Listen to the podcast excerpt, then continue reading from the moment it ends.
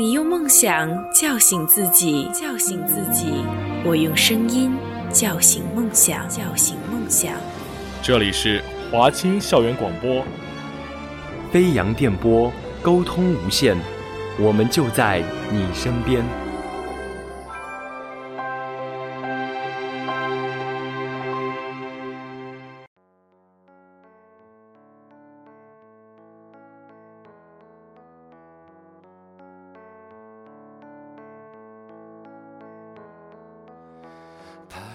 清晨的阳光透过碧绿的葡萄叶，穿过红的发紫的葡萄，在水泥地面上洒下斑驳的光影。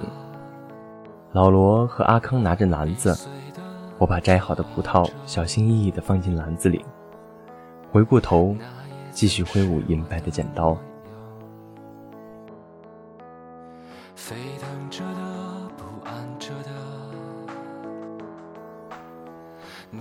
各位听众朋友们，大家好，欢迎大家收听 FM 二四八九一五，我是主播冬青。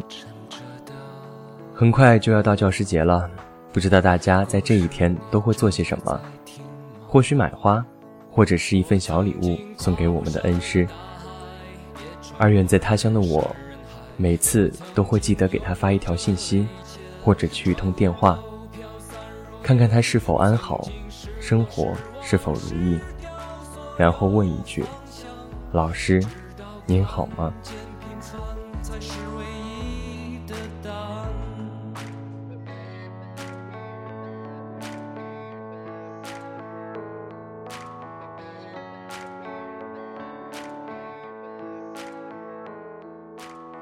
他姓罗，是我初中的班主任，个子中等，和我一样挂着一副眼镜。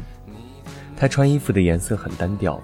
总是喜欢在夏天穿一件纯白色的老头衫。他说，白色很干净，看起来很凉爽。他的字写得很美，起码在我们学校的数学老师里就是数一数二的。初中的时候，我的数学一直不好，甚至可以用烂来形容。初一、初二，他一直是我的班主任，他总会在考完试出成绩的时候。把我叫到办公室，给我仔细分析考试成绩，然后再语重心长地对我说：“你要好好努力学，不然你这个班长就很难服众。记住一句话，前途是光明的，道路是曲折的。”然后我就若有所思地点点头。其实私底下我们都喜欢叫他萝卜，因为他老喜欢穿白色的衣服。他管我们很严，无论是学习上。还是生活习惯上，有的时候甚至我特别讨厌他，因为曾经作业的问题，他把我们班三分之一的人马全留了下来。从中午放学到下午上课，我们一直待在教室里，就干了一件事儿：做题。改了做，做了又改。他说，他是一道道仔细讲过的，可我们着实没有印象，估计上课的时候都睡着了吧。还有一次，我和同桌上课扳手腕，刚好被他从后门玻璃窗看见，一放学就把我一个人单独叫了出去，狠狠地批斗了一遍，搞得大家远远地看着我，弄得我脸上一阵青一阵红。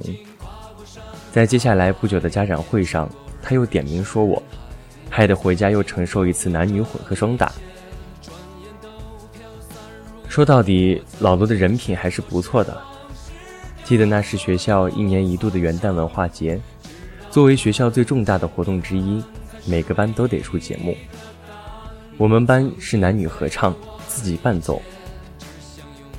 那时正值寒冬，天气很冷，每天中午都得早早的来学校排练节目。老罗每天中午也是早早的提前到校，陪我们一起练。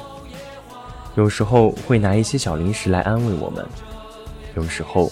也会作为主唱的我买来西瓜霜什么的，可惜到最后我们的演出没有如愿以偿的拿到好名次。有家长来接孩子的时候问我们名次怎么样，老罗只是笑着说，表现很不错。结果什么都不重要，重要的是有这次经历，有了更多合作的经验，目的就达到了。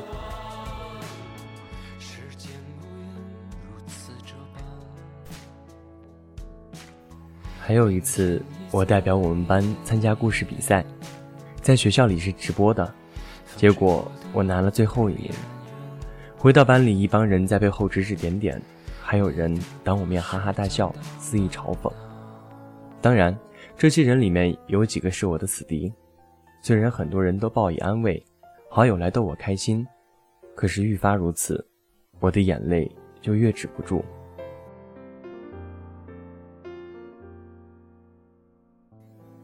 正当班里闹哄哄的，老罗进来了，教室刹那间就安静下来。老罗发了很大的脾气，我依稀只记得这几句话。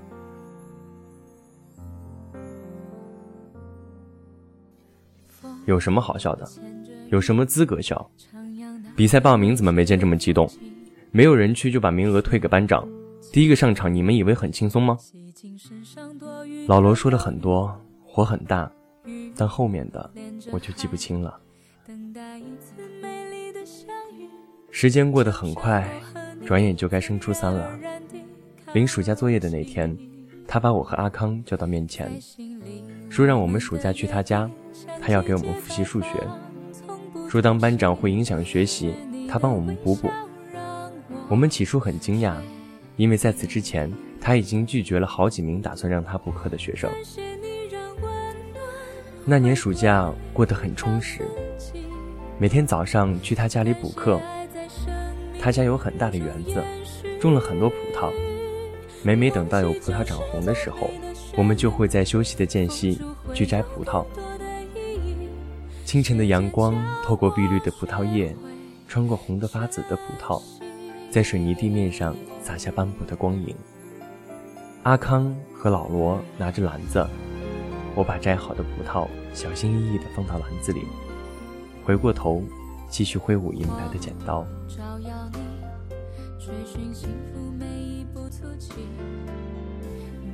那一年很快乐，很充实。一个暑假的补课，他分文未收。后来，初三换了班主任。再后来，我顺利的考进了我们市的重点高中。直到现在，对于老师，我还是充满尊敬的。这里面不乏有他对我的影响。在他的身上，我学到了很多：无私、关爱、理解、包容，还有责任。能教出才华横溢学生的老师不多，能教出品质优秀学生的老师也不少。但是能同时传道授业、教会为人处事之理的老师，在我心中仅此一位。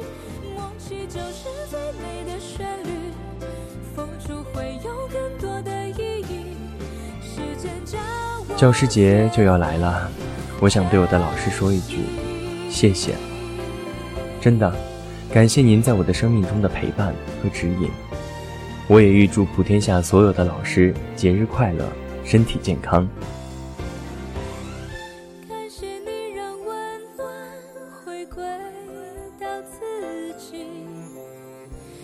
我是主播冬青，我们下期再会。